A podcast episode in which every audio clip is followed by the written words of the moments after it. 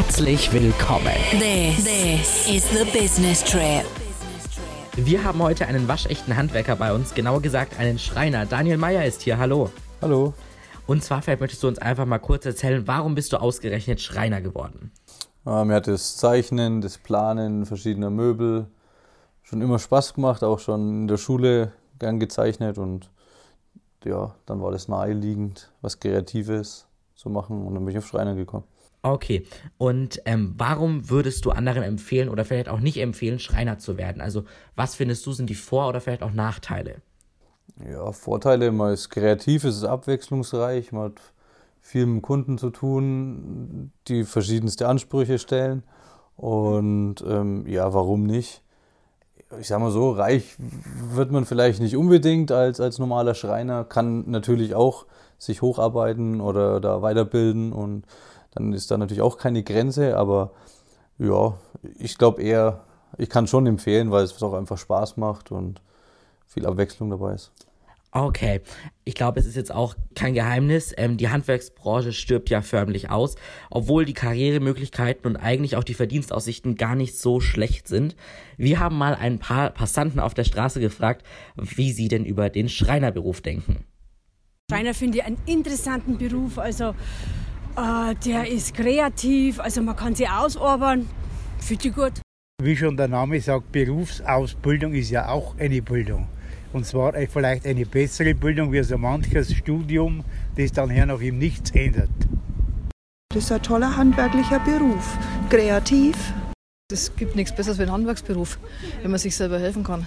Also ich finde, bevor man studiert und das Zeug nicht dazu hat, sollte man Handwerker werden. Wir haben sowieso keine Handwerker. Also warum braucht, wir brauchen Handwerker ganz dringend. Es gibt genug Leute mit zwei linken Händen, die keinen Nagel in die Wand schlagen können. Die brauchen Handwerker. Ja, ich meine, das ist schon so. Wenn man so einen Beruf hat, dann wird man schon aufgeregt, kannst du mal schnell. Also das stimmt schon. Und wenn man beispielsweise die Differenz von 2011 bis 2016 betrachtet, wurden 2016 knapp 9% weniger Ausbildungsverträge geschlossen. Wie kannst du dir das irgendwie erklären?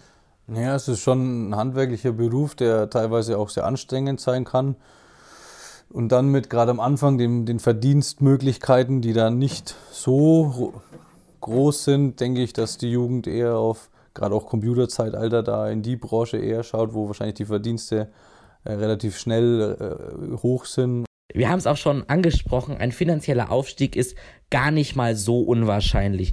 Ähm, kannst du irgendwie darüber was sagen, wie denn so die Verdienstmöglichkeiten sind? Jetzt auch vielleicht bei dir persönlich. Kann man davon leben? Ja, man kann davon leben. Ähm, man kann auch sehr gut davon leben. Ähm, ist natürlich, muss viel Arbeit reinstecken, viel, viel Herzblut und äh, sich auch weiterbilden und dann ist dann natürlich nach oben irgendwo keine Grenze. Ich meine, wenn ich meinen eigenen Betrieb aufmache, wo ist eine Grenze? Je nachdem, wie viel ich arbeite, wie gut ich bin, wie viele Kunden ich habe, umso höher natürlich der Verdienst. Also da sind keine Grenzen gesetzt. Ich glaube, dann haben wir einen sehr guten Einblick in den Beruf des Schreiners gewinnen können und vielleicht sogar einige Vorurteile aus der Welt schaffen können. Vielen Dank, Daniel, und auch vielen Dank an euch fürs Zuhören. Wir würden uns über ein Abo von euch freuen, wenn ihr noch einen interessanten Job habt. Wendet euch einfach per Mail an podcast.foto-pistor.de. Ansonsten bis zum nächsten Mal hier bei The Business Trip.